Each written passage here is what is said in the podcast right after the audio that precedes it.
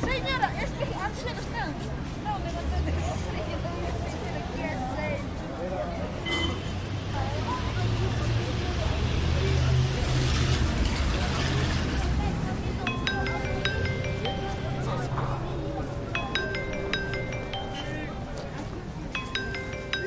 Lima es posible que se trate de una de nuestras ciudades favoritas. Ahí al fondo, la calle Girón Unión, siempre atiborrada de gente, une la Plaza de San Martín y la Plaza de Armas, precisamente donde se encuentra el Palacio Presidencial y la Catedral. En la catedral, en su interior, se venera una tumba muy especial. Especial porque pertenece a un personaje de unos claroscuros brutales. Francisco de Pizarro, el español que dirigió la conquista del Perú, cuentan las crónicas que una de las más sangrientas.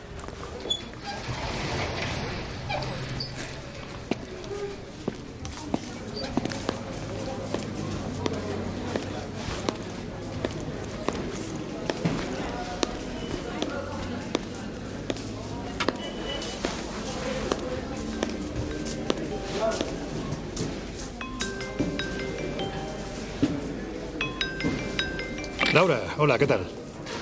Pues muy bien, aquí con Jesús y con Miguel en el Valle Sagrado. ¿Tú has llegado ya a Lima? Sí, acabo de entrar en el Hotel Bolívar. Voy a hospedarme y si te parece ahora hablamos. El Hotel Bolívar, tú sabes dónde te metes, ¿no? Es uno de los hoteles más encantados de toda América. Parece que le tengas gustillo a según qué lugares. Bueno, algo he oído. En fin, que ahora te llamo y, y si te parece me cuentas, ¿vale? Perfecto, venga, espero tu llamada. Y a vosotros, deciros que hoy haremos un nuevo viaje en busca del misterio, en un país en el que precisamente los hay de sobra. Venga, abrimos las puertas del Colegio Invisible. Comenzamos. En los años 60, astrofísicos como Joseph Allen Hynek, asesor de Steven Spielberg en encuentros en la tercera fase, o el francés Jacques Vallée, fundaron un colectivo secreto para investigar las anomalías que se producían en los cielos del planeta. La conclusión a la que llegaron es que la ciencia, en muchos casos, no podía explicar lo que estaba sucediendo. Aquel colectivo fue conocido como el Colegio Invisible.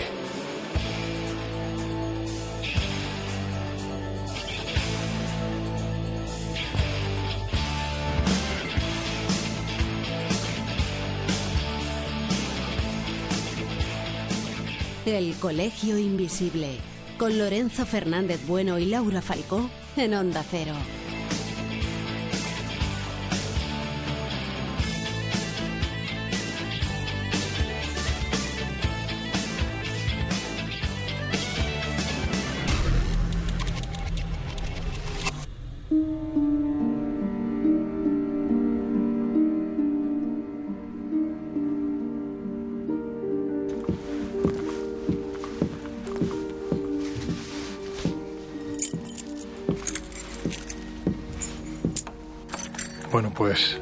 Habitación.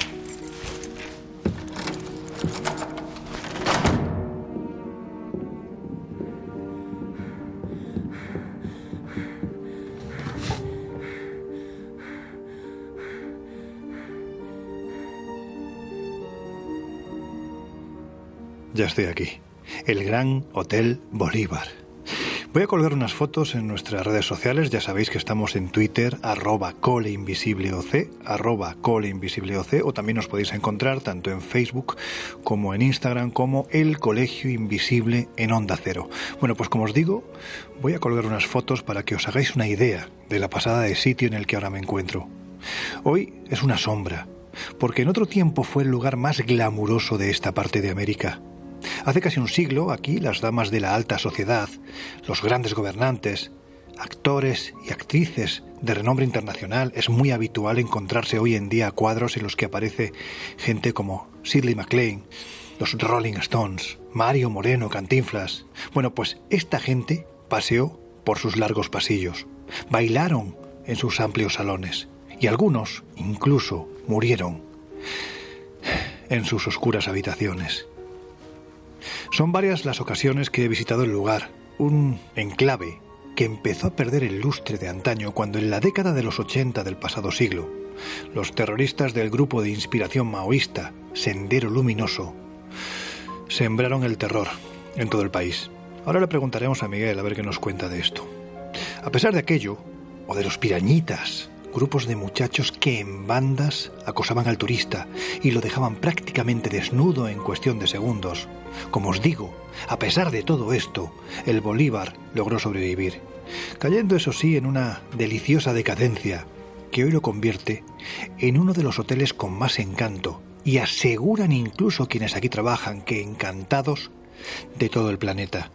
Años atrás tuvo otro nombre. Se llamaba Ayacucho, cuya traducción del quechua es ni más ni menos que Rincón de los Muertos. Y si alguien sabe por qué, esa es Laura, así que la voy a llamar a ver qué me cuenta.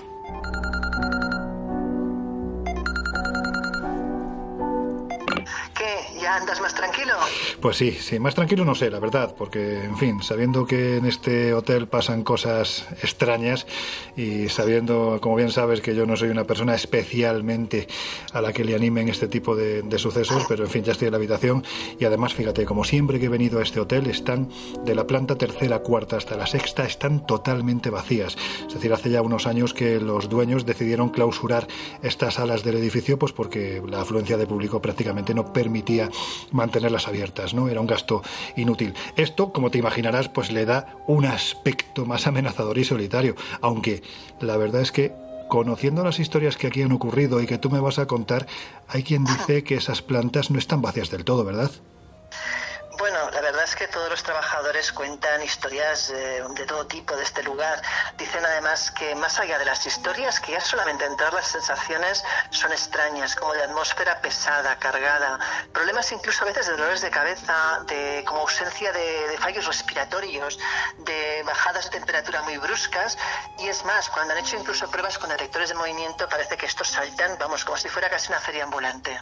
Pues fíjate, yo frío, lo que se dice frío, sí que tengo un poquitín, pero en fin, entiendo que estos son las conducciones de agua de, la calefacción del viejo hotel, que es muy viejo y ya los radiadores prácticamente no calientan. Pero siguiendo con estas historias que aquí se dice que ocurren, dicen, por ejemplo, que la habitación más misteriosa es precisamente, y aquí hay que acordarse de la persona a la que se le ocurrió poner este número en un hotel, es la 666. ¿Qué fue lo que ocurrió allí? Es que me cuentas ponerle un número así en habitación. O sea, yo realmente creo que debería estar prohibido por ley. O sea, esto es como lo de poner en la fila 13 los aviones, vamos. Es de juzgado de guardia. Pero más allá de que sea de juzgar de guardia, es verdad que hay una historia relacionada con esta habitación. Y es la historia de la famosa gringa. Por lo visto fue una clienta norteamericana que se suicidó en esa habitación lanzándose por la ventana abajo. Dicen eh, el personal del hotel, sobre todo, pero también clientes que se la ve de vez en cuando, que la han visto en la habitación, en pasillos colindantes. Y probablemente la historia más llamativa es la que cuenta Gloria del Valle, que es la ama de llaves, que dice que un día, cuando estaba haciendo revisión del hotel, pues descubrió una señora que estaba bailando en una de las salas vacías. Eh, de hecho, no había ni música, lo cual le extrañó muchísimo. Le llamó la atención para que saliera de la sala, pero la mujer parecía ignorar sus palabras. De hecho, a los segundos se fue por una puerta lateral. Gloria se acercó a esa puerta, pero ahí no había nadie. Cuando al día siguiente lo comentó con sus compañeras, eh, evidentemente la mayoría de ellas le dijeron que se había encontrado con la gringa pues imagínate la impresión que le tuvo que dar. Bueno, imagino que si bailaba no debería ser tan mala, ¿no? bueno, visto así. en fin, mira, que hoy estoy en modo valiente, aunque estoy solo, pero estoy en modo valiente, así que cuéntame, ¿qué más cosas dicen los trabajadores de lo que ocurre en el hotel? Pues mira, eh, tenemos por ejemplo el caso de Mario Sanz, que es un maletero del hotel ya con sus años, y este hombre afirma que en una ocasión el jefe de seguridad vio a un empleado caminando por la planta que le era desconocido. Lógicamente el jefe de seguridad conocía perfectamente a todos sus empleados, con lo cual fue a ese hombre y le pidió que quién era. Cuando le dio los datos, pues decidió comprobarlos en el sistema, pero su sorpresa fue que no constaba nadie con ese nombre. Así que comentó el tema con otros compañeros y alguno de ellos le dijo que sí, ese señor había trabajado en el hotel pero no ahora, sino en los años 40, que llevaba ya un tiempo muerto. Fue tal el susto que se llevó este pobre hombre que se dio de baja y no volvió a trabajar nunca más en el hotel. Pero tenemos otros casos. Por ejemplo, en la estancia 666 hay otro caso que nos relata Alfredo Bonavida, que es uno de los jefes de seguridad. Y es que dice que en una de sus rutas, por ejemplo, entró en la habitación que se supone que estaba vacía y de pronto vio a la gringa y la vio repitiendo paso por paso lo que hizo el día de autos, es decir, abriendo la ventana y lanzándose abajo tras una mirada realmente espeluznante de odio y de dolor hacia él. Así que yo de ti pedí esta habitación, ¿eh? Suicidas, aparecidos, sonidos extraños. Oye, la verdad es que lo del rincón de los muertos no parece ser casual, ¿verdad? De casual creo yo que no tiene nada. Ahora tú duermes esta noche ahí veremos cómo acaba. Bueno, pues de momento te puedo decir que me voy a dormir muy intranquilo. Pero en fin, antes de, de, pensar si duermo o no, o si me doy una vuelta por ahí arriba o directamente me voy a otro hotel, ¿tienes por ahí a Miguel? Pues sí, espérate un momento que le llamo. Miguel, te lo paso. ¿Qué tal, Loren? ¿Qué pasa, hombre? ¿Cómo andamos? Pues ya ves bien, aquí, disfrutando de la soledad en el, en el Hotel Bolívar. Bueno, pues oye, mejor no salgas y así no tendrás problemas. Ya, eso dicen, ¿no? Mejor no salir de la habitación, te haré caso, pero sí es cierto que hace años de donde no se debía de salir era precisamente del hotel, ¿no? Me refiero a, a una década tan sumamente difícil como fueron los 80 y 90 del siglo pasado. En cierto modo, el, el abandono de este hotel, dicen que Encantado, tiene mucho que ver con lo que ocurrió en, en aquellas fechas y con un grupo terrorista llamado Sendero Luminoso, ¿verdad? Efectivamente, Sendero Luminoso que comenzó siendo una una organización política, pero con el, pero que con el tiempo se convirtió en una guerrilla y en un grupo terrorista que tiñó auténticamente de sangre el país, el país peruano. Un coche bomba en el que había media tonelada de dinamita fue colocado en la fachada de la sede ubicada en el distrito de Jesús María. Todo estalló en mil pedazos.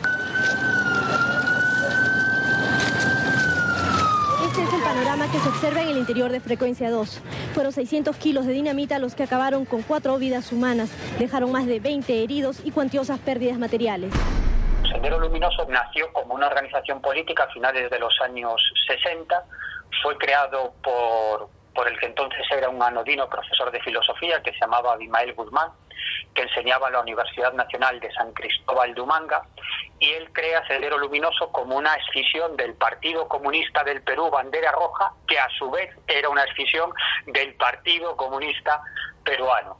La ideología de Sendero Luminoso era, era muy radical, era una ideología maoísta, es decir, que seguía los principios del comunismo chino de Mao Zedong, que es una ideología muy extrema y, y radical que en China, en China Mao provocó sangrientas purgas y centenares de, de, miles, incluso millones de muertos, hasta el punto que los siguientes dirigentes chinos renegaron de esa época de Mao, de Mao Zedong. Pero como te digo, Sendero Luminoso se regía por esa ideología comunista o más bien maoísta. Así llegamos hasta los años 70, que Sendero Luminoso se expande por diversas universidades del Perú, sobre todo entre los estudiantes, y en los años 80, principios de los 80, cuando ya es una organización bastante bien estructurada, eh, tienen lugar una serie de encuentros clandestinos entre los dirigentes de la organización. Y ahí deciden crear una escuela de entrenamiento militar y posteriormente comienzan a hacer la guerra de guerrillas contra lo que ellos denominaban el Estado burgués peruano. Fíjate, si hay un, un, viejo, un viejo amigo además del Colegio Invisible que por aquellas fechas, años 80, 90, estuvo precisamente en este hotel, en el Hotel Bolívar, en la Plaza de San Martín, fue nuestro querido Juan José Revenga y él decía que los atentados de Sendero Luminoso prácticamente eran diarios y dejaban sin luz toda la zona centro de Lima. Es decir, se oían los zambombazos a una distancia tan tan que, bueno, en cierto modo, eh, eso hizo, aparte de que muriese mucha gente, evidentemente, que el propio Hotel Bolívar se fuese quedando cada vez más vacío y cada vez más, más decadente. Incluso decían que el que combatió con tácticas quizás muy oscuras a Sendero Luminoso fue Alberto Fujimori, el presidente Fujimori, que llegó, cuentan por, por esta tierra, que llegó a acudir a los chamanes más célebres del país que se encuentran en la ciudad del norte de Salas, precisamente para que le ayudaran a acabar de una vez con este grupo terrorista. Pero en vamos a continuar, que ya tendremos mañana tiempo de, de hablar cuando nos veamos. Que por cierto, Jesús, ¿dónde anda? Pues por lo que se está en la plaza de armas sacando fotos al Coricancha, y eso que es de noche, ¿eh? pero vamos, este chaval desde que ha llegado no ha parado ¿Y, tú qué? ¿Cuándo te vienes? Pues mira, yo mañana en principio a primera hora sale de, de, Lima mi vuelo a Cuzco, así que creo que si no voy con retraso estaré allí antes de que os despertéis. Así que nada, oye, que ya hablamos mañana y que descanséis. Venga, pues descansa tú, tú también y ya mañana nos vemos. Pero antes de dormir, a ver, ¿qué es esto? Sí, es una radio, un poco antigua, pero es una radio. Mira qué bien. El cóndor pasa. Bueno, pues es una buena música para relajarnos.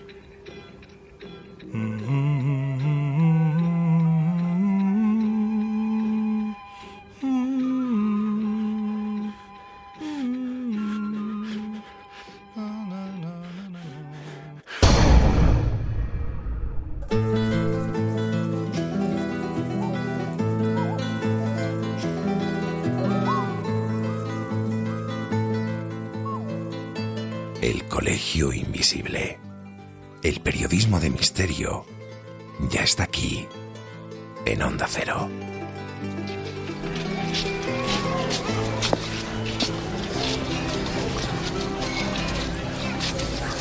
Míralos, ahí están, tomando un buen café.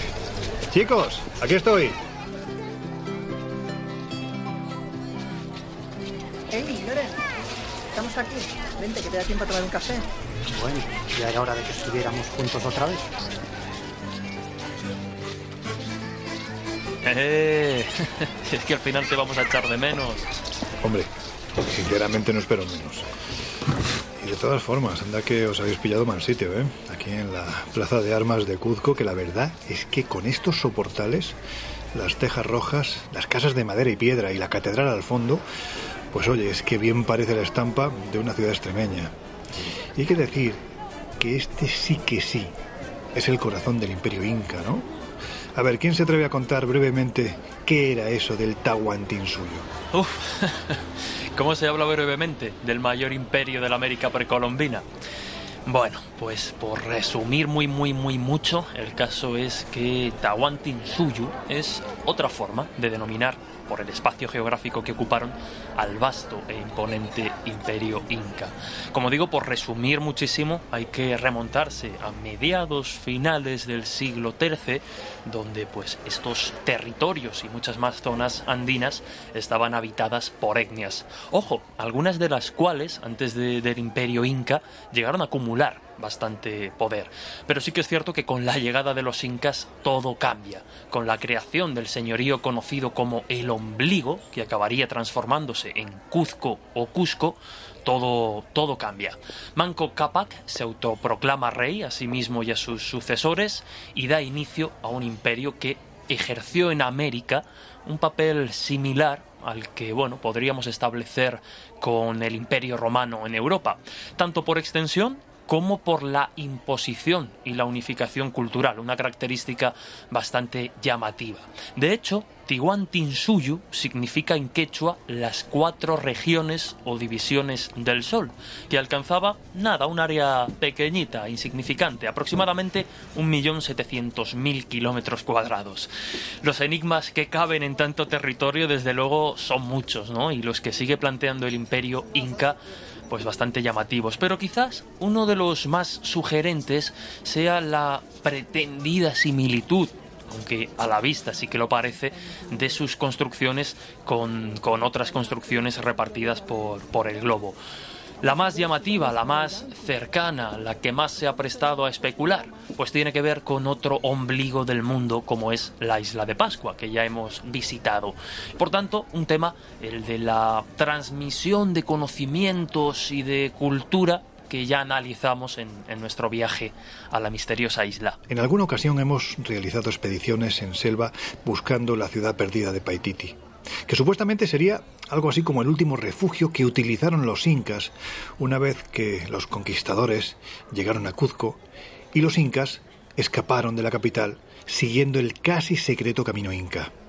Y cuentan las crónicas que se llevaron el tesoro con ellos, de ahí que el mito de Paititi acabara siendo transformado por los conquistadores como el dorado. Pero en fin, lo que sí es auténtico es que el lugar más sagrado y de donde sacaron más oro era el Coricancha, el Templo del Sol. Laura, ¿qué tiene este sitio de especial?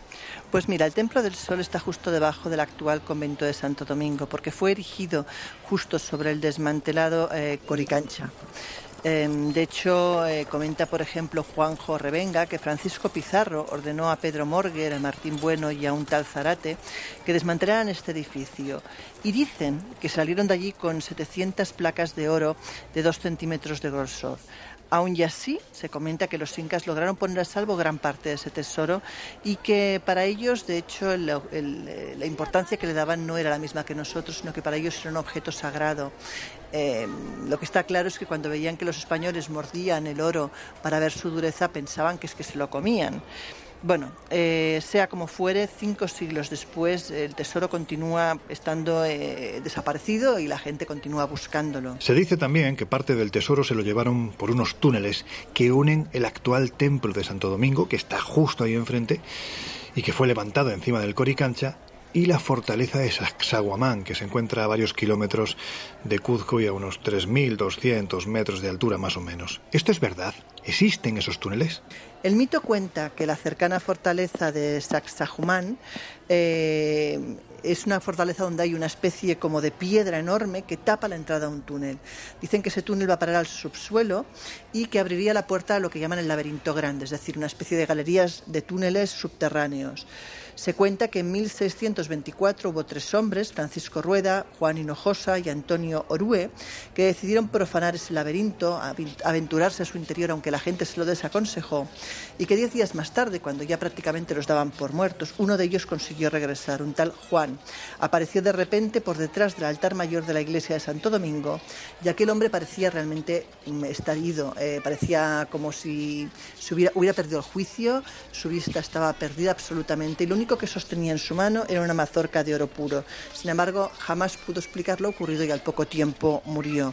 Historias como estas son las que llevan pues, a mucha gente a continuar buscando este tesoro. Podría parecer una leyenda, pero lo cierto es que años atrás un grupo de exploradores capitaneados por el catalán Amsel Pirrambla parece que descubrieron algo importante, ¿no? Sí, sí que lo descubrieron y, al margen de, de polémicas, Anselm Pirrambla pues es un explorador o un personaje bastante llamativo, que lleva ya muchos años detrás de alguno de los grandes misterios, ha estado relacionado incluso con la cueva de los tallos, ha mantenido relación, de hecho llegó a hacer un viaje con Erich von Daniken y bueno, nos va dando unas pistas quizá del eh, conocimiento más esotérico que puede, que puede tener este, este explorador que al margen de creencias ah, lleva empeñado más de 20 años en descubrir la totalidad de la red de, de galerías que recorren las, las, entrañas de estas montañas en las que nos encontramos y recordamos a más de 3 kilómetros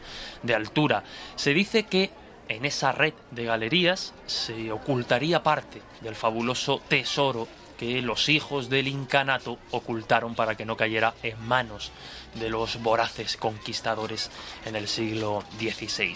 Antes hablábamos precisamente de esas extrañas desapariciones que han tenido lugar en estas galerías extrañas que según algunos conectarían puntos muy concretos del imperio inca. Hablamos de Juan Hinojosa y tenemos que irnos al siglo XVII, concretamente a 1624, porque se habla de que este tal Hinojosa logró entrar en esas galerías que han obsesionado a Pi Rambla y no solo eso, sino que tras recorrerlas y conseguir salir de ellas, apareció detrás del altar mayor de la iglesia de Santo Domingo, a kilómetros de, distancia. También, bueno, pues eh, llama la atención el testimonio del antropólogo y periodista William Montgomery, que habló ya de que cerca del fuerte de Sacsayhuamán existen muchas y extrañas cavernas en dirección al fondo de la tierra. Se habla también en su testimonio de altares a los dioses de las profundidades, eh, huesos esparcidos por, por estas galerías, algunos dicen que pertenecientes a los sacrificios que habían realizado en su interior. Cuentan que la salida de una de esas cavernas, la Chincana, que además en quechua significa laberinto, jamás fue encontrada. También se dice que, bueno, pues estas galerías conformaban un enorme paisaje subterráneo hasta ese templo del Sol, en el corazón de Cuzco. También, con razón, son muchos los que han hablado que dentro de esas cavernas podría estar escondido, ya lo comentábamos, gran parte del oro de los emperadores incas, pues guardado allí para que no cayese en malas manos, en este caso las manos de los conquistadores. No obstante, la caverna sería tan grande, tan complicada, con paisajes tan intrincados, que bueno, pues el secreto jamás fue desvelado. Estas advertencias de galerías complicadas, de misterios, no amedrentaron a, a, Anselm P. Rambla, líder de la empresa Oik Roots Explorer, quien en el año 2000 inició un proyecto de investigación, de prospección, que tenía como fin desentrañar el misterio de los túneles y averiguar realmente si existe un laberinto eh, que conecte pues estos, estos diferentes puntos de, de la geografía, en este caso Inca. Bueno, las presiones internas también, pues una serie de polémicas con la falta de pagos hicieron que Pi y su equipo de, colaboradores tuviesen que, que abandonar las, las, investigaciones a pesar, ojo, de los prometedores descubrimientos. Se habló también de que precisamente para localizar esos túneles se provocó un daño estructural importante a la iglesia, porque con el abandono de esta, de esta excavación se deja todo tal y como estaba. ¿En qué consistían dichos hallazgos? ¿Hay prueba de que esos túneles y lo que pueda haber en su interior existan? Bueno, eh, Pi Rambla sí que afirmaba que habían encontrado las evidencias del túnel que une el Coricancha con Sacsayhuamán en las excavaciones y la cuestión es si, bueno, pues se puede afirmar que el tesoro inca esté allí, que esa ya es otra, otra cuestión. Él, Rambla, está convencido, uh, dice que tienen muchos informes, incluida crónicas del siglo XVI, como pruebas pues de, de documentos que avalan el tesoro está efectivamente en estos laberintos de Sacsayhuamán. Finalmente se decidió clausurar las obras, lo que condujo a no poder abrir las entradas de acceso al túnel que ya estaban ubicadas. Bueno, a día de hoy Pierre Rambla sigue eh, empeñado en desvelar ese misterio y quién sabe si en unos meses, en unos años, tendremos noticias al respecto. Y como otras tantas veces, cuando más cerca estaban de dar con algo, pues se paralizaron las obras. En fin, chicos, ¿qué os parece si marchamos a la que es, sin duda, la joya del Valle Sagrado de los Incas? Ahora, si os parece, seguimos hablando en el tren camino, ni más ni menos que de Machu Picchu.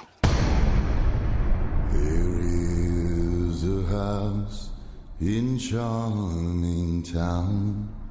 They call the rising sun. El Colegio Invisible en Onda Cero. The ruin of many a poor girl. In me, oh God, I'm one. If I listen to my mama. Lord, I'll be home today. But I was young and foolish. The handsome rider led me astray.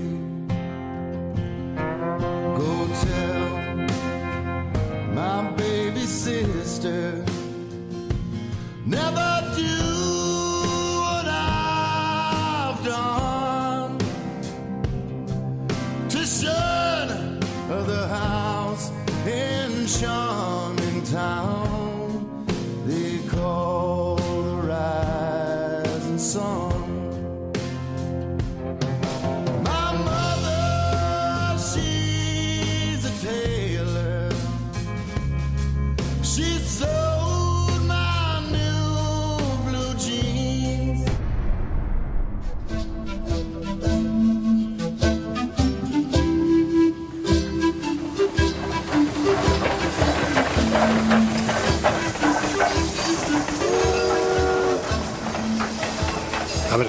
estamos atravesando un mundo muy antiguo y dicen que lleno de tradiciones mágicas. Para quienes no sepan de qué les hablamos, El Valle Sagrado es simplemente alucinante. Las montañas prácticamente aparecen cubiertas de vegetación, de lo que aquí llaman ceja de selva.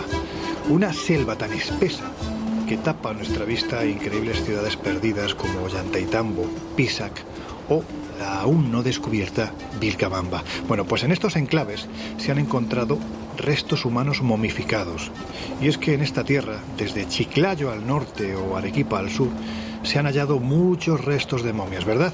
Algunas incluso en lugares muy emblemáticos. Ostras, que si se han encontrado momias de toda clase y condición, de, de todo tipo, con diferentes formas, con diferentes procesos.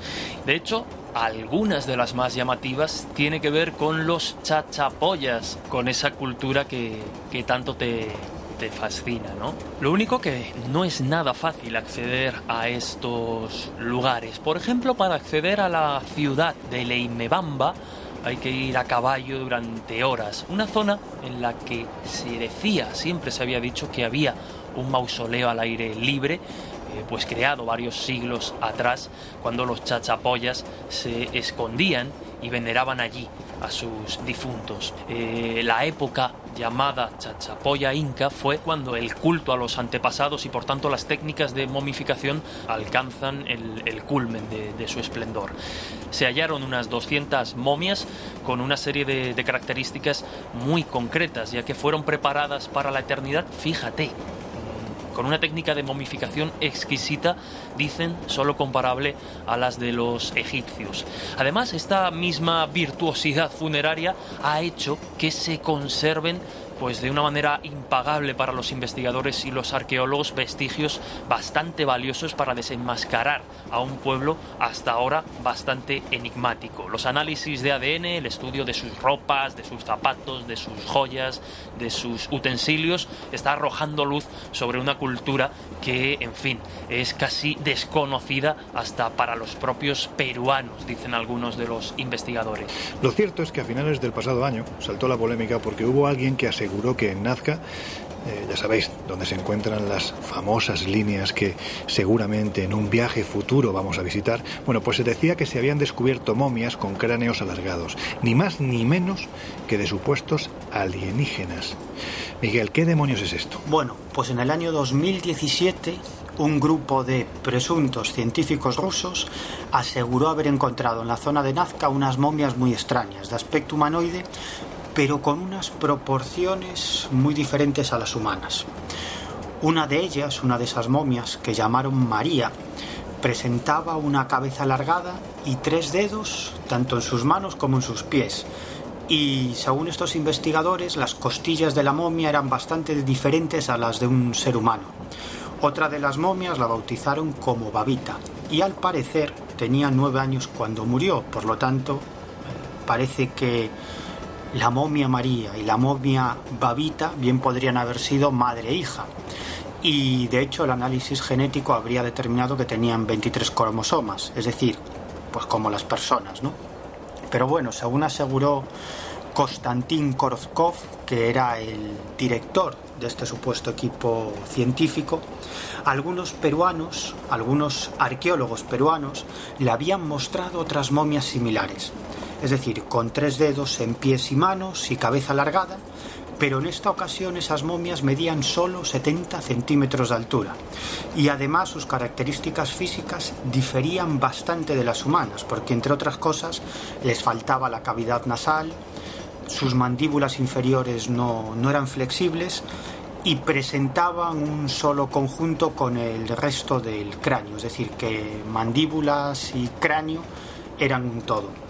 Bueno, el caso es que luego de decir todo esto, el tal Korotkov se descuelga con unas declaraciones muy grandilocuentes, diciendo que desde su punto de vista estas momias eran seres extraterrestres o, atención, biorobots que habrían llegado al antiguo Perú enseñando distintos saberes a los indígenas.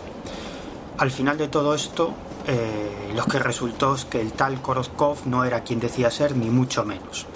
Nunca trabajó para varias universidades rusas, como aseguraba. Buena parte de su currículo era totalmente inventado y la realidad es que antes de aparecer por Perú se dedicaba nada más y nada menos que a la venta de cámaras para captar las energías del cuerpo humano. Además hay que decir que estos pueblos del pasado ya alargaban los cráneos, es decir, lo hacían, por ejemplo, los egipcios, lo hacían los mayas, para distinguir a su realeza y hay quien dice que para parecerse demasiado a sus dioses. Hombre, es obvio que se trataba de un símbolo de distinción, de estatus, pero hay quien dice que realizaban esta práctica precisamente para parecerse a los dioses, a esos dioses que presentaban esa característica física en sus cráneos, es decir, que tenían la cabeza alargada. ¿Y quiénes serían esos dioses?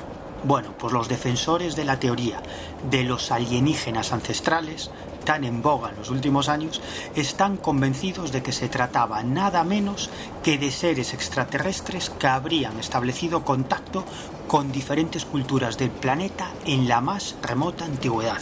En fin, Laura, que de lo que no hay duda es de que el miedo a la muerte está presente en todas las culturas. Y todos, de una forma u otra, parece que se quieren saltar este trance, ¿verdad? ¿Sigue siendo la muerte en pleno siglo XXI el mayor de los enigmas?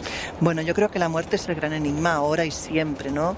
Incluso aquellos menos creyentes en todos estos temas eh, les genera una cierta inquietud pensar qué hay después. Pues aquellos que nos gustan estos temas todavía con más razón eh, se nos despiertan 50.000 hipótesis posibles eh, sobre la muerte. Pues sabes quién era un apasionado de este asunto, al punto de que experimentó durante muchísimos años con algunos métodos de supuesto contacto como la Ouija el televisivo doctor Fernando Jiménez del Oso. Y es que, oye, ¿qué tiene la Ouija que atrapa y aterroriza a partes iguales? Bueno, la Ouija siempre ha sido algo que, que, ha llamado la atención, sobre todo de los más jóvenes. Quizás porque estás en esa época que te gusta experimentar, que te gusta asumir un cierto riesgo. Y la Ouija, en cierta manera, también a los adolescentes les da la sensación de tener algo, alguien o algo que conteste que les puede llegar a decir algo sobre su futuro. Es verdad que despierta a la vez fascinación y temor. Yo os diría que no es aconsejable jugar con ella. No es un juego. Bueno chicos, pues ya hemos llegado a Aguascalientes. De aquí a Machu Picchu solo hay un paseo.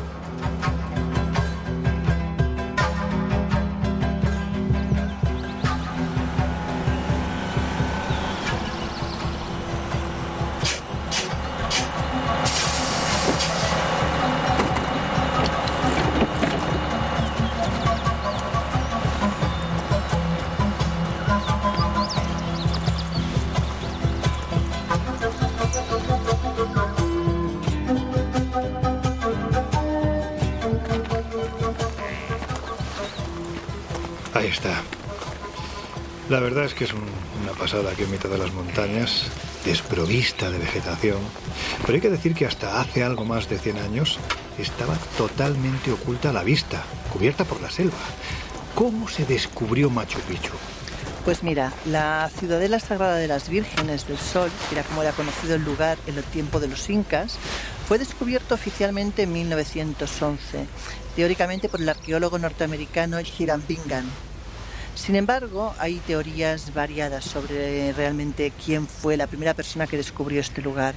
Cuentan, por ejemplo, que el pueblo peruano, a raíz de un escrito del eh, famoso escritor cuzqueño Américo Rivas, creen que la ciudadela fue descubierta por un agricultor llamado Agustín Lizárraga.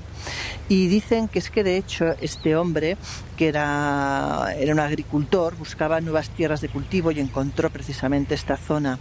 Dicen que lo hizo nueve años antes que Birham.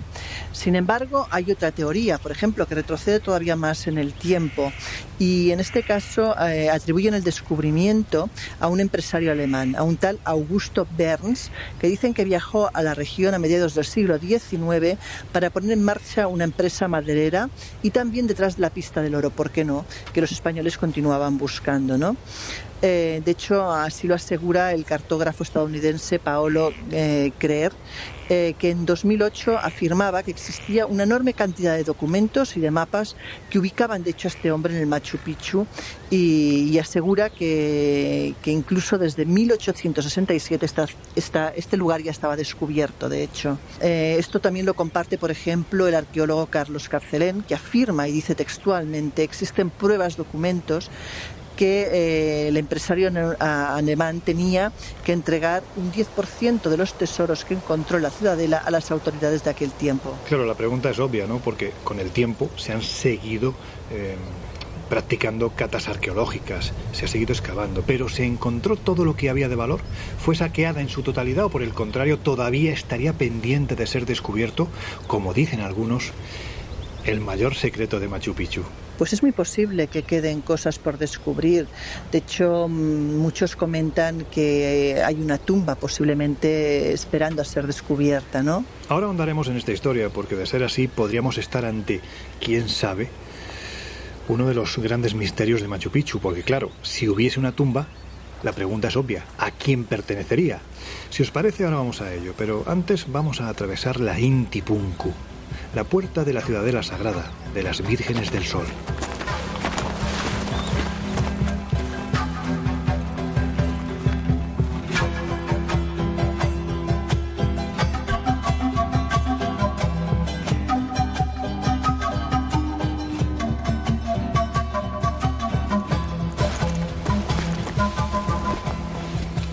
Antes de seguir, ¿cuál se supone que era la función de este lugar?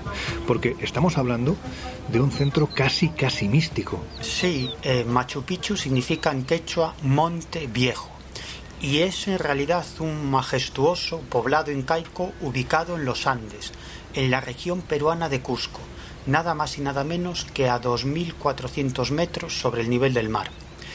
Y según unos documentos que datan de mediados del siglo XVI, Machu Picchu habría sido una de las residencias de descanso de Pachacútec, el noveno rey inca, entre los años 1438 y 1470.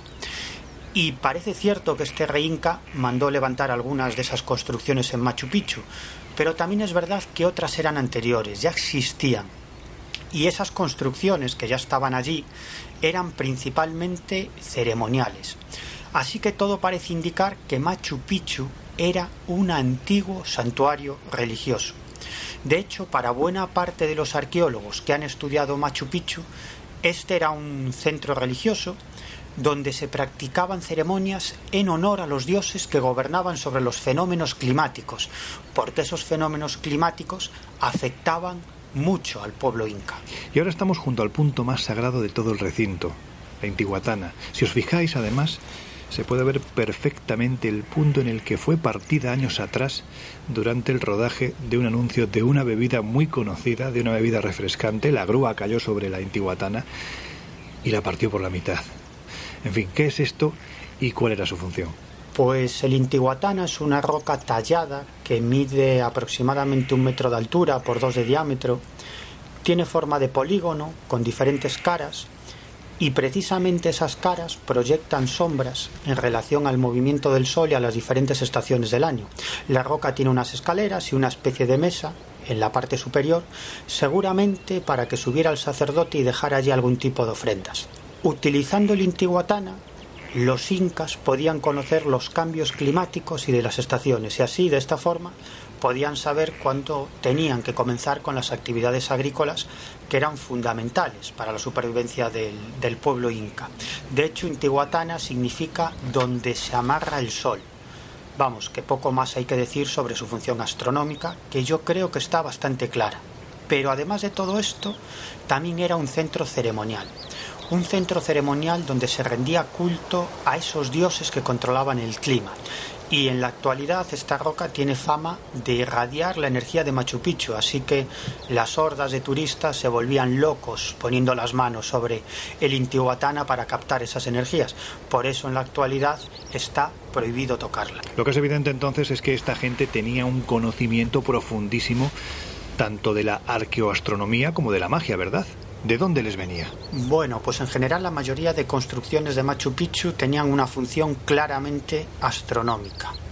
De hecho, el Inca Garcilaso, ese famoso historiador que vivió a caballo entre los siglos XVI y XVII, decía en una de sus obras lo siguiente. Los sacerdotes, cuando sentían que el equinoccio estaba cerca, tenían cuidado de mirar la sombra que la columna hacía. Por la sombra veían que el equinoccio se iba acercando y otros escritores, como por ejemplo Allende, Amalfi Gómez, en su libro Lugares Sagrados, dicen esto. Sus templos, altares y observatorios sugieren que fue un importante centro ceremonial. Su epicentro es el Templo del Sol, una torre circular de piedra perfectamente lisa, cuya base forma una gruta conocida como la tumba real. La sofisticada estructura estaba diseñada para realizar mediciones estelares. Esta profusión de observatorios refuerza la hipótesis de que Machu Picchu era un lugar reservado a unos pocos iniciados, a quienes el conocimiento minucioso de los astros otorgaba un poder tanto espiritual como terrenal.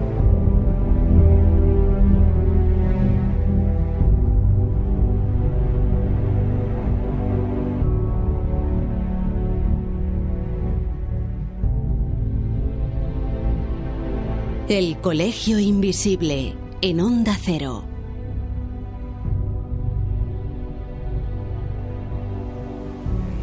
Pues si hubo alguien que a lo largo de sus diferentes programas y viajes elucubró con la procedencia de ese conocimiento y que hizo una fantástica serie llamada El Otro Perú a finales de los 70, cuando nadie o casi nadie emprendía exploraciones como esta, ese fue Fernando Jiménez del Oso, ¿verdad Jesús? Pues sí, nuestro admirado, respetado y añorado Fernando Jiménez del Oso.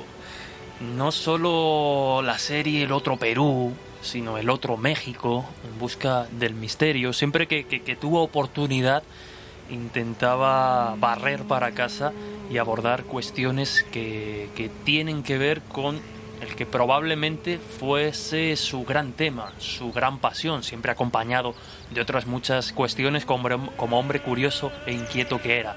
Pero sin duda uno de los temas que más llamó su atención tenía que ver precisamente con todas esas culturas y civilizaciones y sociedades precolombinas, con toda esa producción arqueológica, con toda esa producción mitológica que como bien sabemos en el colegio invisible, pues muchas veces detrás de esa mitología, detrás de la leyenda, hay una base real, hay algún dato, algún detalle que nos hace plantearnos serias cuestiones. Por ejemplo, si detrás de todos esos dioses, como por ejemplo pudo ser Viracocha, no habría una evidencia de otra humanidad o de seres directamente extraterrestres. Fernando así lo consideraba y aunque quizá no le diese la certeza absoluta, sí que encontró bastantes indicios, bastantes detalles que le hacían inclinarse a esa sugerente posibilidad. En América te encuentras diferentes culturas, muchas de ellas asombrosas en algún aspecto, y, una constante que a mí siempre me ha llamado la atención, que es la continua alusión a esos dioses maestros, que muchas veces te planteas, como en el caso del dios andino, Viracocha, y, o como el dios de los aztecas mexicas, Huitzilopochtli, eh, te planteas si realmente pudieron ser algo mucho más que pura mitología seres reales, auténticos, poseedores de un conocimiento al que luego después se, endiosa, eh, se transforman en eje de una religión y por lo tanto su imagen se deforma, se engrandece y se transforma como, como ha pasado con tantos otros personajes. Y eso te lleva pues a, a esa pregunta, bueno, esos dioses maestros, ¿de dónde procedían? ¿no?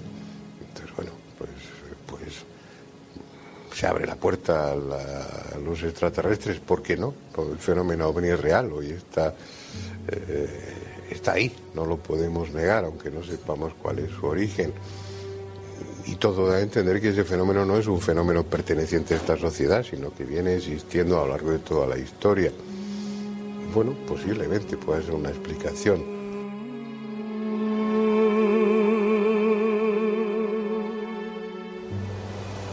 Veis, la posibilidad, la hipótesis es desde luego sugerente si atendemos a que el fenómeno ovni no es algo que nazca o que surja a mediados del siglo pasado, sino que acompaña al ser humano, como así demuestran crónicas, relatos y testimonios desde hace miles de años. Ojo, fenómeno ovni como algo ambiguo. Nuestras interpretaciones sobre el mismo pueden ser erróneas o, diferentes, pero el fenómeno como tal sucede, está ahí, es objetivo, ahí es, es, indiscutible. Luego ya está en que sean seres extraterrestres o no lo sean, eso sería otra cuestión. Pero en cualquier caso, ¿de dónde procedía esa gente, esos restos de civilización? Ya hemos comentado antes el detalle, esa posibilidad de transmitir conocimiento entre diferentes culturas, como pudo ser el imperio inca y la cultura pascuense, la de la isla de Pascua, quién sabe si con esos conocimientos arquitectónicos. Por tanto, la pregunta procedente es,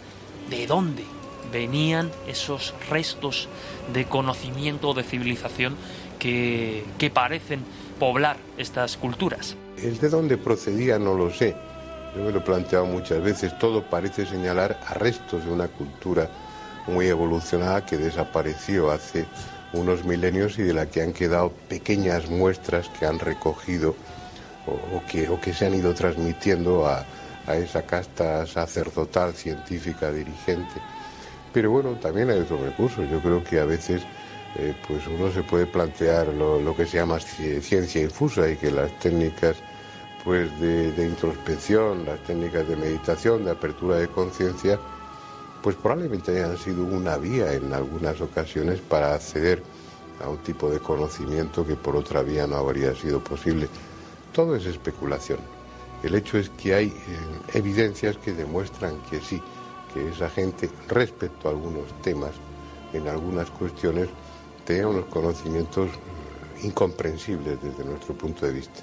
Y bueno, sin duda, si las culturas precolombinas sedujeron a, Fernando, otro de los grandes enigmas fue Egipto, porque es ahí donde también podemos buscar y rastrear la pista quizá de esa hipótesis que le llamaba tanto la atención de la otra humanidad o otras humanidades. Egipto se, se convierte en eso, se convierte un poco en el laboratorio de, de, pruebas. Vemos que hay autores que han sugerido, por ejemplo, que las pirámides presentes en tantas culturas, incluida la, la inca, pues si no atiende quizá a un conocimiento anterior, a una cultura madre que después se dispersó por el, por el planeta y recaló en diferentes puntos del globo. Uno de ellos, quizá el más importante, pues precisamente Egipto.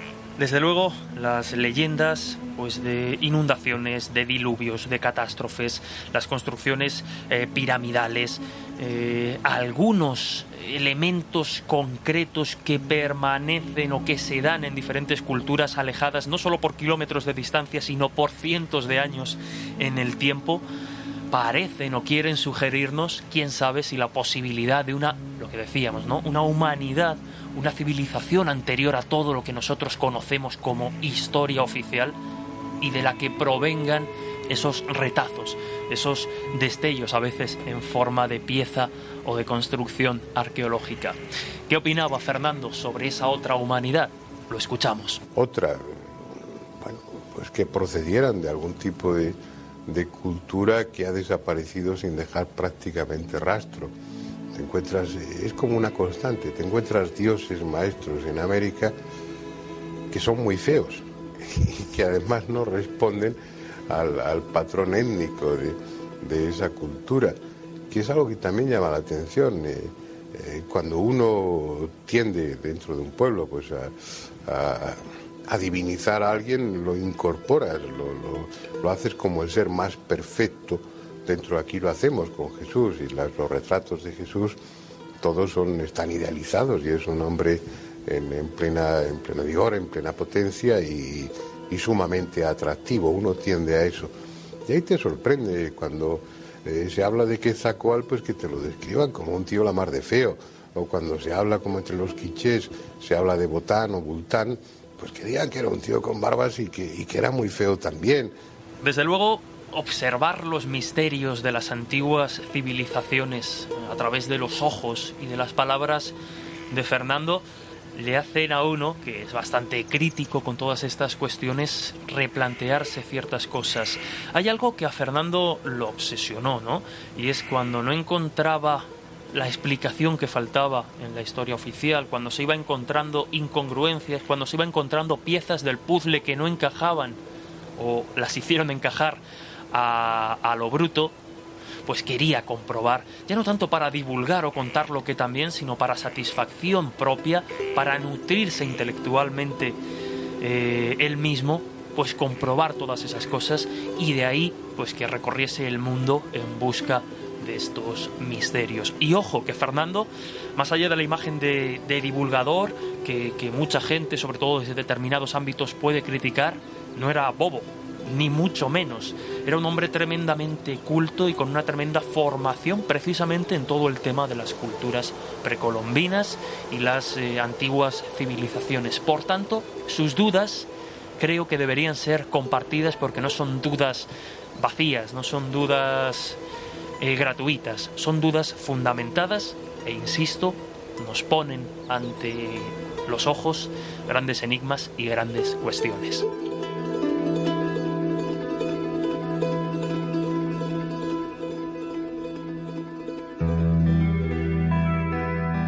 El Colegio Invisible. Los jueves de una y media a dos y media de la madrugada en Onda Cero. Y precisamente ahora que Jesús ha recordado a una persona muy especial, uno de nuestros grandes maestros en el Colegio Invisible, si me permitís unos segundos, voy a hacer una llamada a un querido, a un viejo amigo que que conoció muy bien a Fernando y que seguramente nos va a contar más anécdotas, curiosidades, vivencias, algunas de las cuales las tuvo en un país como el que estamos ahora, en Perú.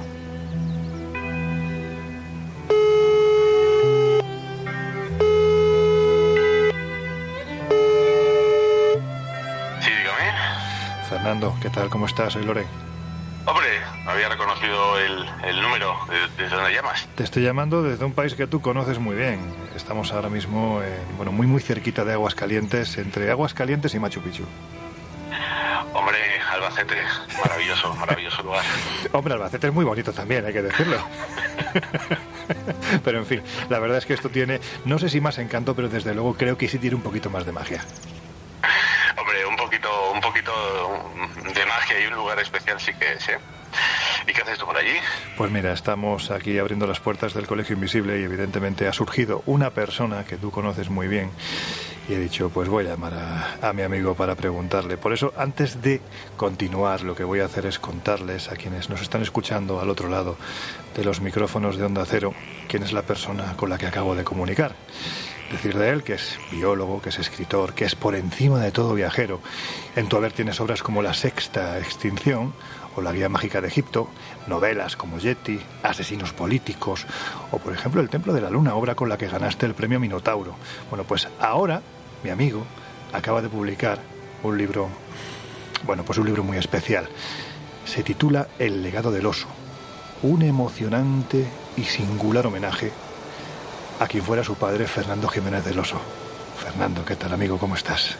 Pues hombre, muy bien, muy, muy emocionado de que recuerdes, de que recuerdes esto porque porque no creo que sea yo el único hijo ¿no? de, Fernando Jiménez del Oso, no solo biológico, sino, sino además intelectual. ¿no? Yo creo que a ti este libro también te, te ha emocionado bastante porque, claro, tú te has, te has criado periodísticamente hablando debajo de su ala. O sea que también buena parte de las anécdotas y buena parte de estas vivencias las has visto tú en primera persona. Hombre, yo te puedo decir que eh, ha habido, bueno, no ha habido, es que desde el principio te puedo asegurar que, que me costó mucho quitarme ese, ese nudo de la garganta, ¿no? Porque, porque la verdad es que el comienzo, por ejemplo, no vamos a hacer spoiler, pero el comienzo es que es una descripción, una bajada a, a, la mente de Fernando Jiménez del Oso, porque realmente te metes en lo que era su despacho, que era su, su rincón secreto, ¿no? Secreto casi casi prohibido, porque allí podía acceder muy poquita gente.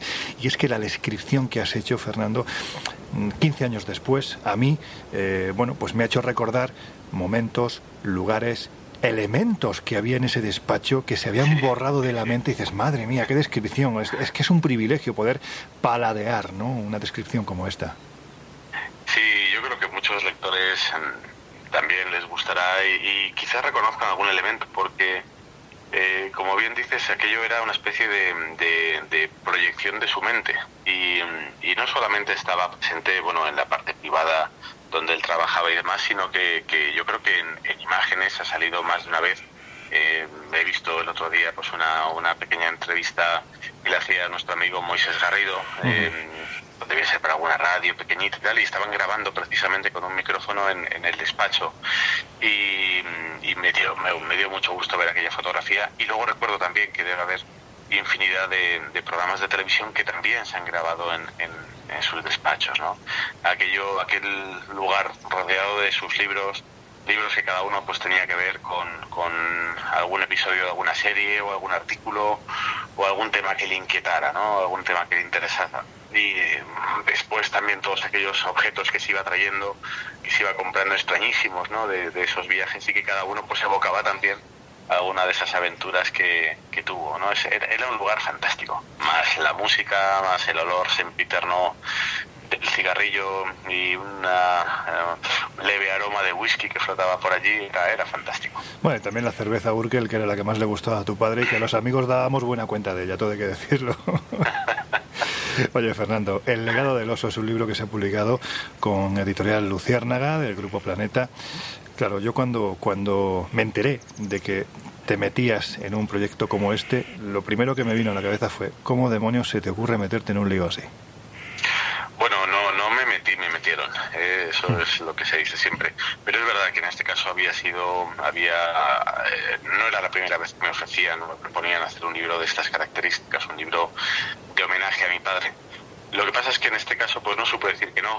Eh, hay hay una, una editora que empieza que se llama Laura Falcó. Eh, me propuso eh, hacer, el, hacer el libro de homenaje y, y, a ella con el, con el cariño que le tengo pues, pues, pues me animó. ¿no? Y esa energía que ella irradia a los proyectos me, me terminó de lanzar. Y luego mi padre cuando se lo comenté, pues se rió mucho, ¿eh? pensando que bueno, que, que, que, estaban locos en la editorial si querían hacer un libro sobre su persona. Y entonces muy inteligentemente me puso un, un anzuelo delante, que era el tema de, de sus misterios. Claro. El tema de conocerle quizá a través de los temas que él fue tratando y con un anzuelito eh, pendiente, de algo pendiente para mí, que era que si yo conseguí identificar cuál era el mayor misterio al que él se enfrentó, pues él iba a compartir esa solución conmigo. Y ante esas dos cosas, eh, pues mira, no, no me pude resistir porque a fin de cuentas escribir su libro era otra manera de estar con él. La pregunta que te voy a hacer ahora, a ver si me la, me la cazas. ¿Era un libro necesario? Necesario para ti, Fernando. Necesario para, para sí, ti. Para mí sí, porque, mira, me, me, me hizo eh, eh, asumir algo pendiente, que era incorporar y, asu y, y, asumir el legado de mi padre. Es algo que yo me fui resistiendo por muchas razones durante mucho tiempo y, y, y ahora el libro fue la excusa eh, para meterme. El reto que mi padre me lanzaba, la propuesta que Laura me ofreció, eh, fueron la, la, excusa para que yo entrase en un viaje eh, que a mí me ha transformado. Y el libro realmente es, es, el, es el, la crónica de ese viaje, un viaje de iniciación. Eh, y para mí ha sido, ha sido transformador, no solo por, por, por incorporar y aceptar por fin ese, ese legado que él deja, sino también por acercarme a ese legado más personal, más humano que él deja como padre ante, ante un hijo como yo. Ahora iremos esa parte transformadora, pero es muy posible que una parte de los oyentes del Colegio Invisible, la parte más joven evidentemente, no sepan bueno, pues que a finales de los 70, principios de los 80, hubo un señor que salía en la tele y que reunió alrededor suyo, ni más ni menos que en la 2 de televisión española, según las estimaciones, a más de 10 millones de telespectadores. ¿Cómo describirías tú a Fernando Jiménez del Oso? Hombre, eh, no, sé, no sabría cómo decírtelo. Decir esta pregunta a mí me ha llevado dos años responderla y casi 400 páginas. ¿no? Es difícil porque, porque hay muchos Fernandos Jiménez del Oso. ¿no? Eh, para el espectador y para los oyentes pues estará por una parte el personaje televisivo y por otra parte el, el el, la figura, ya casi un icono, eh, que se asoma de vez en cuando desde antiguos reportajes, eh, cabeceras de revistas y demás, ¿no? eh, para mí estaba sobre todo en, en ese momento el, el, padre, el Fernando Jiménez del Oso padre. Eh, para ti estaba el, amigo y mentor de, la revista, ¿no? Entonces, es. Claro, para cada uno había había uno, un, una faceta y yo con el con el con este libro lo que he conseguido hacer, que no ha sido un objetivo, ¿eh? sino ha sido algo que, que, ha surgido como una como una flor, ¿no? En, mitad de todo el viaje eh, he podido recomponer la imagen completa de Fernando Jiménez del Oso a partir precisamente de esos recuerdos, de esas visiones parciales que todos íbamos teniendo. En, no se puede resumir en unas, en unas pocas palabras, ¿no? Eh, no se puede, no tiene nada que ver quién era él con esos 8 o 10 millones de personas que seguían en, en la televisión y en los más de 600 reportajes que debió hacer y documentales. Eh, yo creo que si tenemos que definirle de una manera de una manera concisa sería eh, que Fernando Jiménez fue un magnífico espécimen de ser humano una magnífica persona. Completamente de acuerdo. Mira, precisamente por la relevancia del personaje público, es muy probable que la gente que, que, lo conoció, que lo recuerda, ¿no? Pues tenga en la memoria la imagen de un hombre que se asomaba a la pantalla con un rostro muy serio. Yo siempre lo digo, ¿no? Que levantaba la ceja izquierda como absolutamente nadie, porque, o como casi nadie, porque tú también lo haces. Es que a mí se me levanta la derecha. bueno, lo cierto, lo cierto es que la imagen imponía mucho, ¿no? Pero estamos hablando de un hombre que en las distancias cortas era muy diferente, ¿verdad? Tenía un sentido del humor, por ejemplo, bueno, pues extraordinario. Sí, además, fíjate, ese sentido del humor eh, ha sido, resultó ser clave para, para toda la carrera de divulgación que tuvo. Y te voy a decir por qué. Eh, mi padre era médico, médico psiquiatra y, ese fue su verdadero, su verdadero oficio, su verdadera profesión, por la cual sentía un amor inmenso, eh, una devoción total por sus pacientes y era algo que le llenaba. Entonces toda esta otra faceta de, la televisión, de la divulgación en, en, diferentes medios, vino a ser una, una especie de, ventana que se le abrió para que él pudiera compartir una, gran curiosidad que tenía y que le, interesaba muchísimo. ¿no? Y esa ventana se le abrió precisamente por la amistad que él tuvo con Chicho Ibañez Serrador, a quien conoció pues en los años 70 cuando estaba con, con aquella serie de historias para no dormir y bueno, mi padre le escribió una carta eh, mostrándole pues esa sintonía que él tenía eh, por esa especie de terror gótico, por esos temas tenebrosos que, que a los dos asquerosamente les gustaban. Y se fraguó, se fraguó una amistad ahí que se cimentó no solo en eso, sino sobre todo en el sentido del humor que ambos tenían, un sentido del humor muy británico, eh, lleno de ironía, con ninguna palabra malsonante, con un humor fino, sarcástico.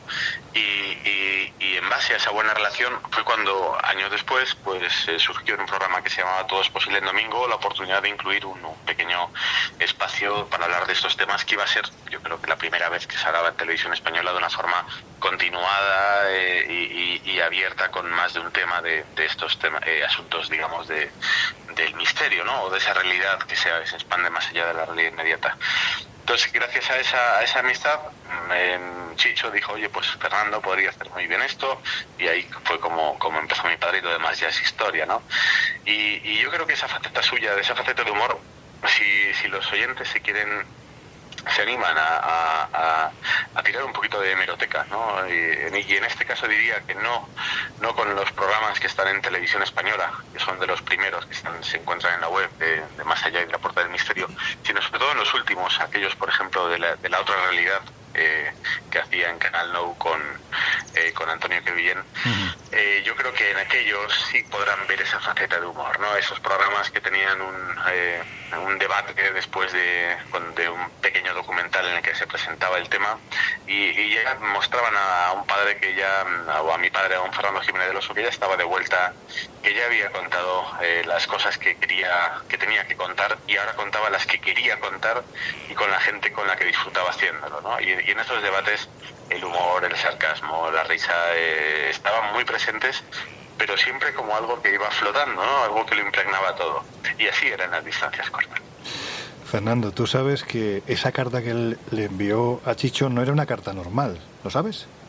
No, no, no. ¿No te lo contó nunca? Bueno, pues él, esa carta lo que hizo fue eh, meterla dentro de un sobre que hizo tu padre, el sobre lo hizo tu padre. Lo que pasa es que antes de hacerlo era un folio, un Dina, una 3, un folio grande, donde él había dibujado un cementerio gótico maravilloso, porque hay que decir que tu padre dibujaba extraordinariamente bien. Y con ese cementerio gótico hizo un sobre y en ese sobre metió la carta y la envió a Chicho Ibáñez Serrador. No se conocían todavía, pero ¿sabes lo más curioso? Yo no sé si te lo llegó a contar alguna vez. Lo más curioso... No, no, sé, no, no sabía el detalle. Pues fíjate, Fernando, tu padre entonces vivía en la calle Doctor Fleming. No recuerdo si era un quinto, un sexto piso, no me acuerdo. El caso es que Chicho vivía tres plantas más abajo. No me lo puedo creer. Y le envió el sobre y Chicho, con ese sobre una vez que lo recibió, se fue a la puerta de tu padre, llamó a la puerta y cuando le abrió le dijo algo así, en fin, con esa ironía, esa sorna que tenía Chicho, pues, a ver, chaval, ¿cómo me mandas esto tan maravilloso? Tráemelo a la puerta de mi casa que vivo tres plantas más abajo. Y así se conocieron.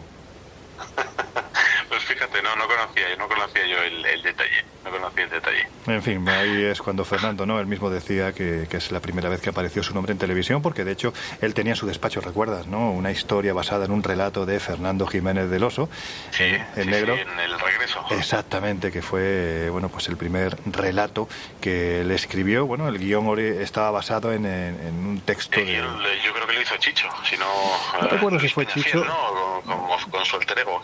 podría, exactamente, exactamente. Fue Luis Peñafiel, que era el alter ego de Chicho y bueno, pues basado en un cuento de Fernando Jiménez de los Pero en fin, vamos si te parece al libro porque lo has estructurado en base a una serie de entrevistas rodeadas, mm, hay que decirlo, de una carga narrativa muy fuerte, ¿no? En la que varias personas que o bien trabajaron o bien fueron amigos de tu padre o bien ambas cosas, ¿no? Te han ido desvelando pasajes, algunos creo que muy desconocidos del Fernando Jiménez del Oso que la gente, pues como digo, no, no conocía. ¿Ha supuesto para ti en cierto modo una aproximación mayor a la figura de tu padre? ¿Has descubierto escenas, momentos, imágenes que desconocías?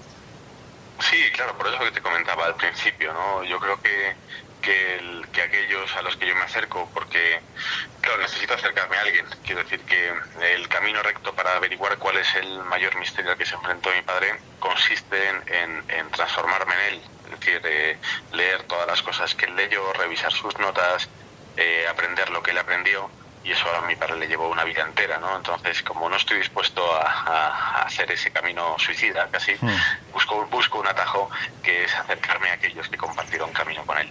Y, no solo compartieron un camino profesional, sino que, el que más, el que menos, eh, tienen una relación de amistad, su propia relación de amistad con mi padre, eh, cargada de, anécdotas y de, y de emotividad, ¿no? Eh, eh, está desde Juanjo Benítez, con el que empiezo, eh, que es el colaborador más veterano de mi padre, que casi se empezaba a foguear al mismo tiempo que él, hasta, hasta Javier Sierra, que es el último, y que para cerrar un poco el círculo, bueno, pues la primera novela de Javier se la presentó mi padre, en el Faro de la Moncloa, ¿no?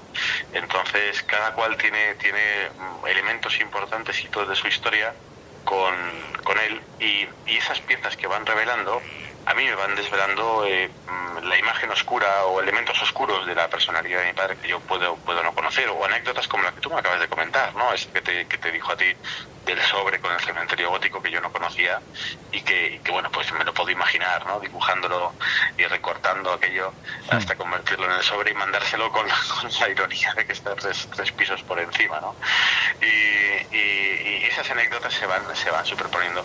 Y luego además, alguna de ellas... Eh, claro, no solamente ilumina eh, aspectos que yo no conocía del todo de mi padre, sino que también iluminan parte de, mi propia vida, porque hablan de la relación de mi padre conmigo. Claro. Oye, en base a lo que te han contado en estas entrevistas, pues eso, ¿no? Compañeros como Javier Sierra, Juan Benítez, Jesús Callejo, David Sentinella, que también aparece por ahí, Juan Ignacio Cuesta. ¿Qué tema? Un, tal, Lorenzo Fernández, un chavalito. pero ese solo dice tonterías, así que déjalo aparte. ¿Cuál es el tema que tú crees que marcó, o según en base a lo que te han comentado, qué tema crees que marcó más la vida personal y profesional de tu padre? Tema me refiero, eh, evidentemente, en lo que tiene que ver con los asuntos que, que, nos gustan, ¿no? Temas de misterio. Mira, no sabría decirte porque mm, es, una respuesta bastante compleja y, a él se le hicieron en en diferentes entrevistas a lo largo de su vida y él fue cambiando la respuesta. Es decir, en un momento dado él propone que el fenómeno ovni pues debe ser, eh, quitando las hambrunas y las guerras, pues el, la vivencia o, la historia más importante a la cual se tiene que enfrentar la humanidad, o la más trascendente. Eh, tiempo después pues habla de, de, la mente como si fuera de la mente humana, como si fuera el elemento más fascinante. Eh, yo creo que sus intereses van cambiando. El, el, ser divulgador, no ser investigador, le permite el cubrir un espectro muy amplio, ¿no? Y además cada tema va relacionado uno con el otro.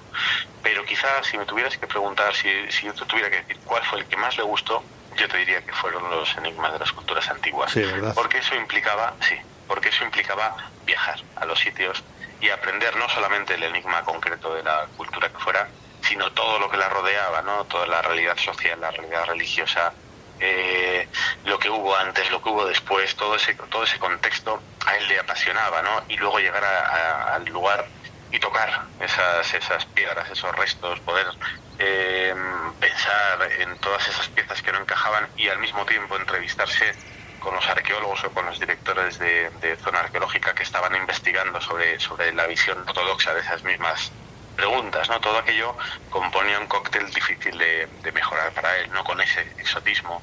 Yo recuerdo las cartas que me mandaba, yo estaba estudiando en un, en un internado y me llegaban unas cartas escritas en un papel que era como papel de fumar de, de, de hoteles, ¿no? Eh, eh, por los que iba recorriendo y claro, me llegaban esas historias que decía, te, tenemos que venir aquí, esto te va a encantar, te, voy a traer para, para, enseñarte lo que estoy haciendo, ¿no? Y, y, y, y estaban repletas pues de vuelos en helicóptero eh, por dentro de la selva, entrevistas con arqueólogos, eh, noches en las que grabaron a, a huaqueros eh, que estaban desenvolviendo los fardos de una, de una momia inca, que era algo prohibidísimo, en fin, todo tipo de, de, de aventuras extraordinarias que a mí me, me, parecía que era como ver a Indiana Jones en acción, vamos. Hmm. Bueno, lo que es evidente es que tu padre yo creo que si se le puede calificar de alguna forma es como curioso empedernido, ¿no? Porque como bien dices, fue un amante de las culturas mesoamericanas, pero jamás dejó de sentir esa afinidad brutal por un fenómeno, por ejemplo, como el, como el ovni, ¿no?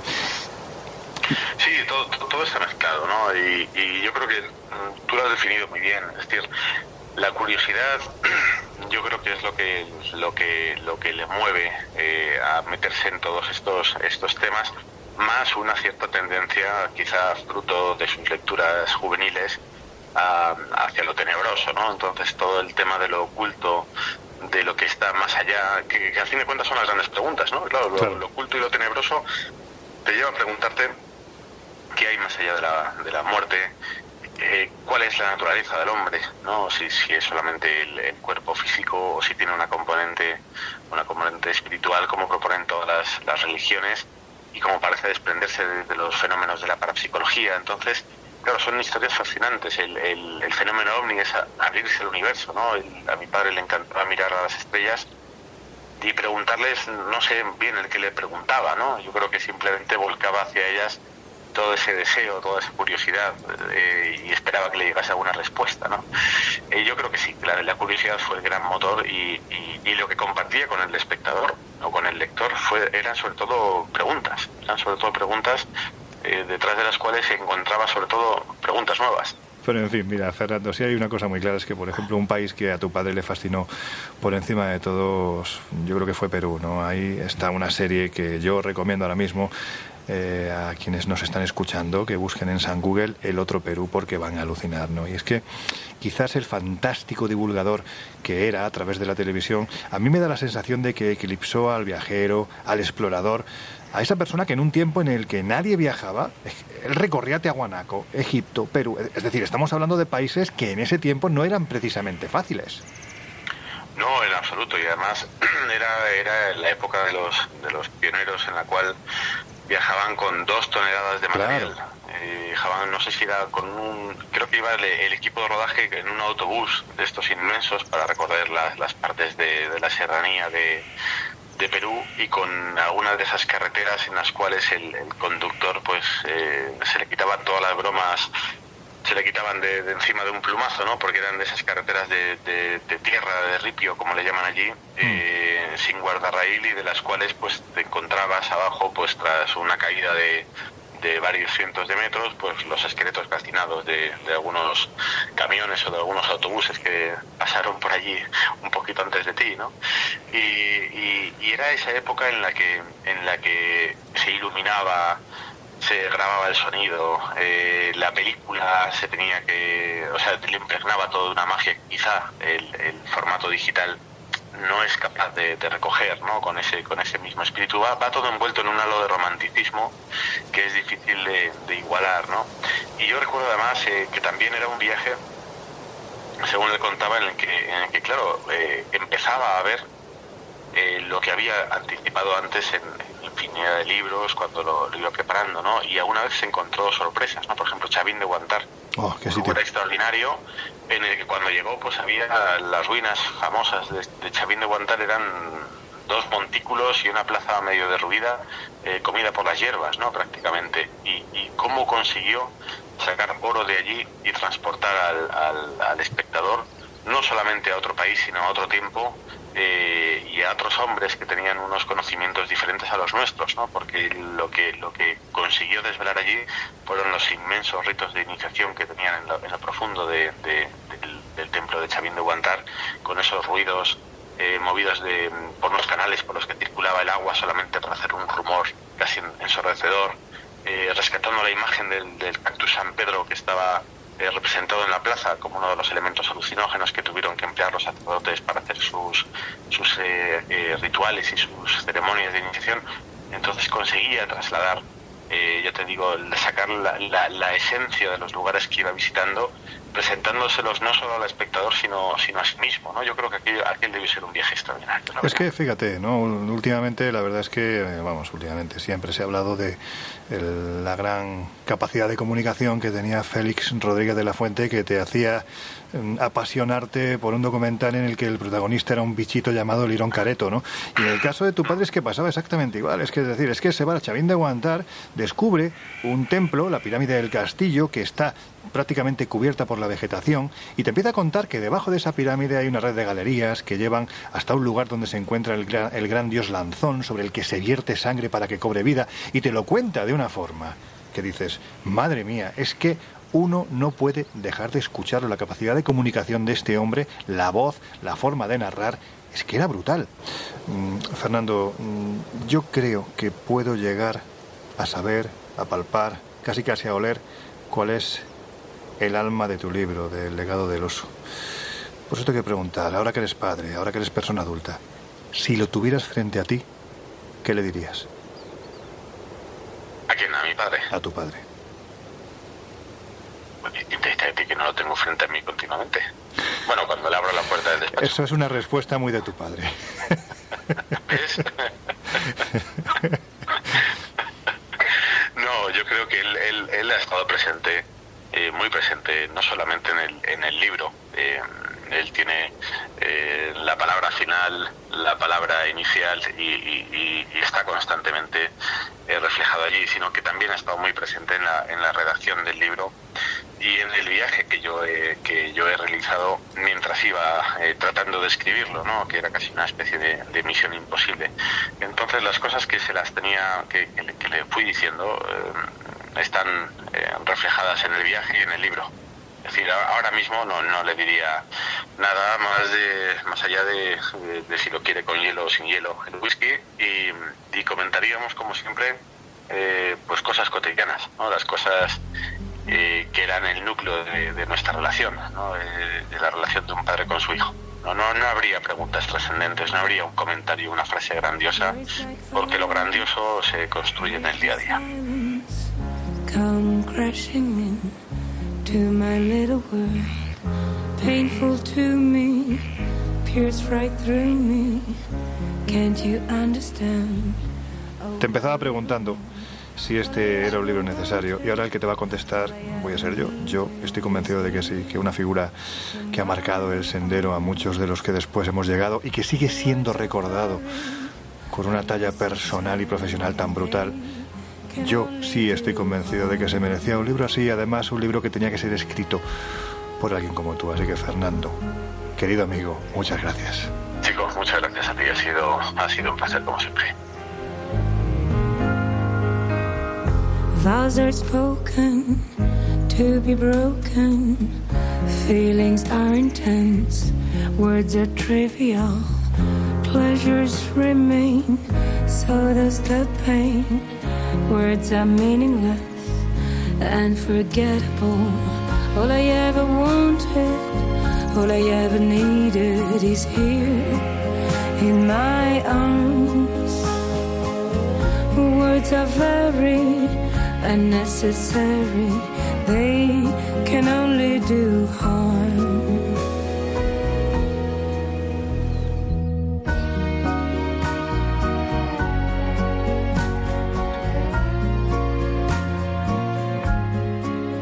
Historias así solo ocurren en el Colegio Invisible.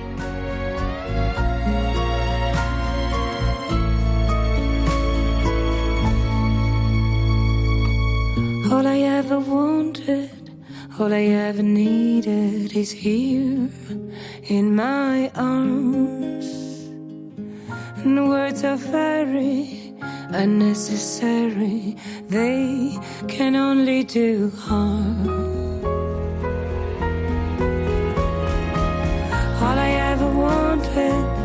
All I ever needed is here in my arms.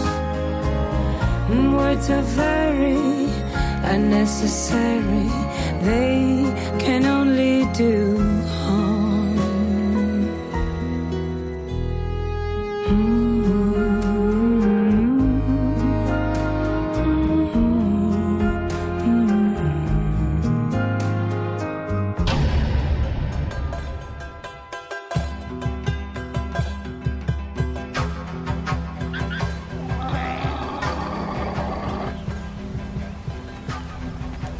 Jolines, hay que ver qué ruido más extraño hace la llama. Siempre está ahí, parece como si fuera una especie de plato, mm, no sé si natural, pero lo cierto es que de las veces que he venido a Machu Picchu siempre se encuentra en el mismo sitio, pastando de la misma forma y te mira con la misma expresión de enfado. En fin, seguimos. Oye, a nuestra llegada a Machu Picchu hablábamos de un gran descubrimiento. ¿A qué estábamos haciendo referencia? Bueno, hablamos ni más ni menos que de una tumba real, o eso al menos es lo que piensan los exploradores como el francés Thierry Jamin o las investigaciones que lleva a cabo el ingeniero francés David Crespi. Crespi, de hecho, encontró lo que para él era la entrada eh, tapada a algo eh, la fotografió, se la enseñó a los arqueólogos locales que le hicieron caso omiso y viendo que no le hacían caso, se la envió precisamente a su colega eh, Thierry Jamin, el cual comparó esa fotografía con otras que él había sacado en el departamento norte de Cuzco de entradas de recintos funerarios y se parecía muchísimo.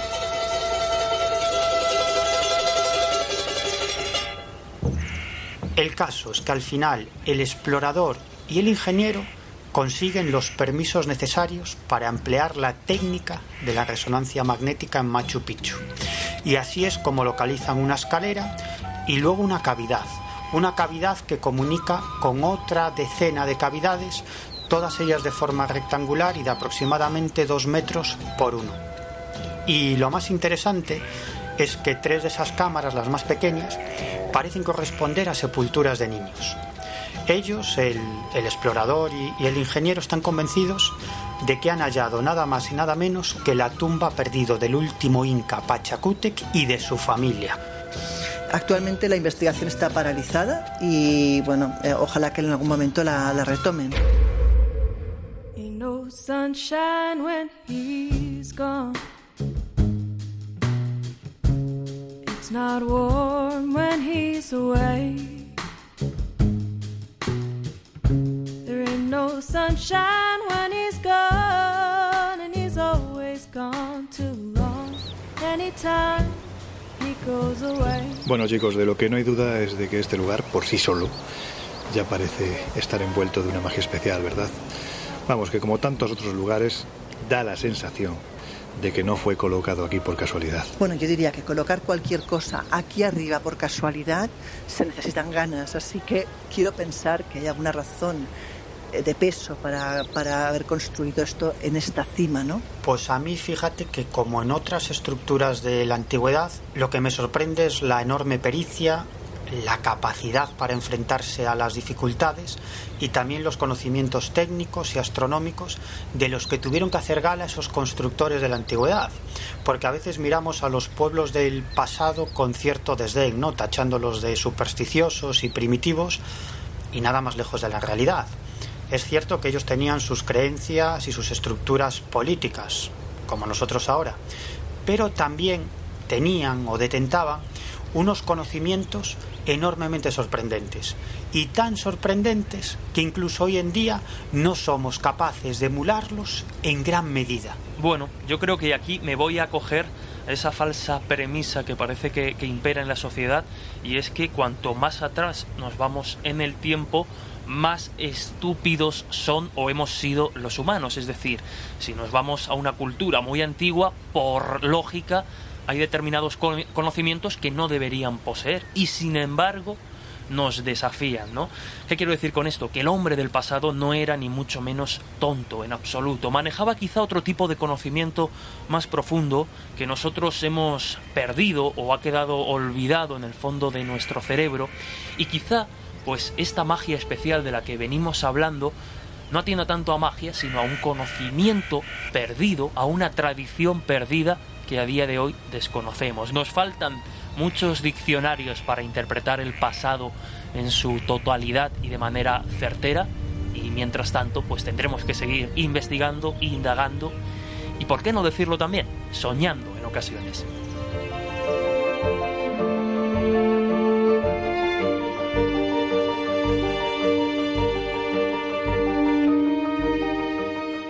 Bueno, pues ya sabéis que durante esta semana nos podéis encontrar en el kiosco con la revista Año Cero Enigmas, donde os contamos reportajes, entrevistas, investigaciones, exploraciones y sobre todo mucho misterio en 116 páginas.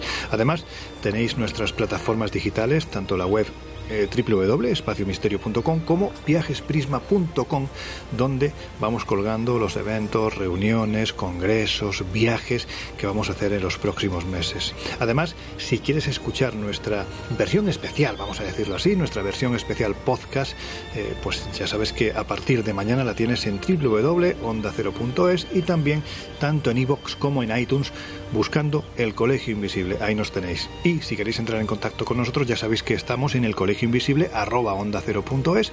Ahí nos podéis escribir contándonos lo que queráis, casos, viajes que queréis que realicemos, historias que queréis que os contemos, mm, críticas, cosas bonitas, en fin, lo que se os ocurra, estamos en el mail elcolegioinvisible arroba onda cero punto es y además en nuestras redes sociales que cada vez van creciendo más, tanto en Twitter arroba coleinvisibleoc, coleinvisibleoc, como en Instagram y en Facebook como el Colegio Invisible en Onda Cero. Ahí nos podéis encontrar.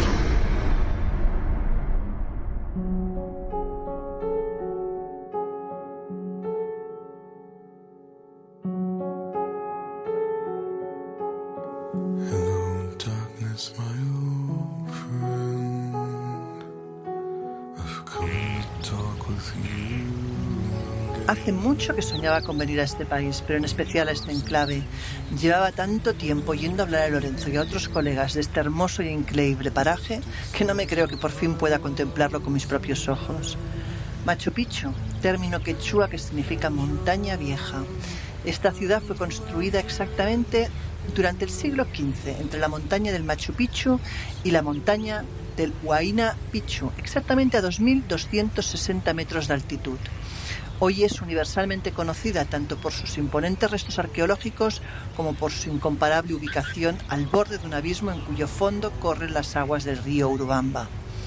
No me extraña, la verdad, que Fernando Jiménez del Oso adorase esta tierra. Es que no es para menos. Ciudad perdida, sagrada, cuna del imperio inca, Machu Picchu es un paraje de gran belleza en medio de un bosque tropical rodeado de niebla y que fue probablemente la realización arquitectónica más asombrosa de todo el imperio inca.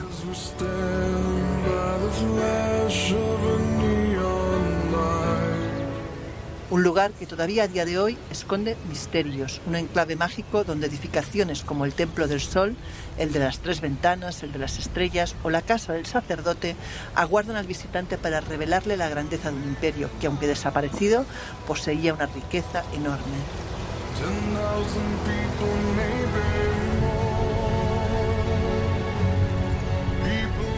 Pensemos que hay personas de todo el mundo que se refieren a este lugar como un vórtice energético enorme, como un campo electromagnético único. Y precisamente en la piedra sagrada se concentra casi toda esa energía. Una piedra que antes permitían posar las manos sobre ella para tocarla y sentir esa energía. Actualmente no es así, pero basta con estar cerca para notar su fuerza, su importancia. En resumen, Un lugar mágico que si no hubiese sido descubierto, habría que inventarlo.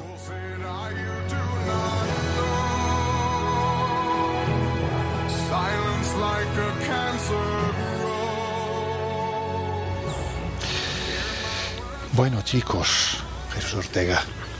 Hasta la próxima. Miguel Pedrero, nos oímos dentro de siete días. Y tanto.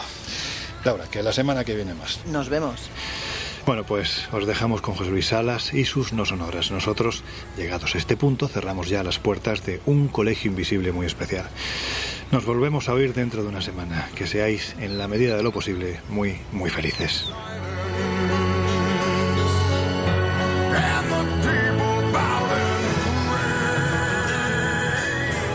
El Colegio Invisible. Con Lorenzo Fernández Bueno y Laura Falcó. En Onda Cero.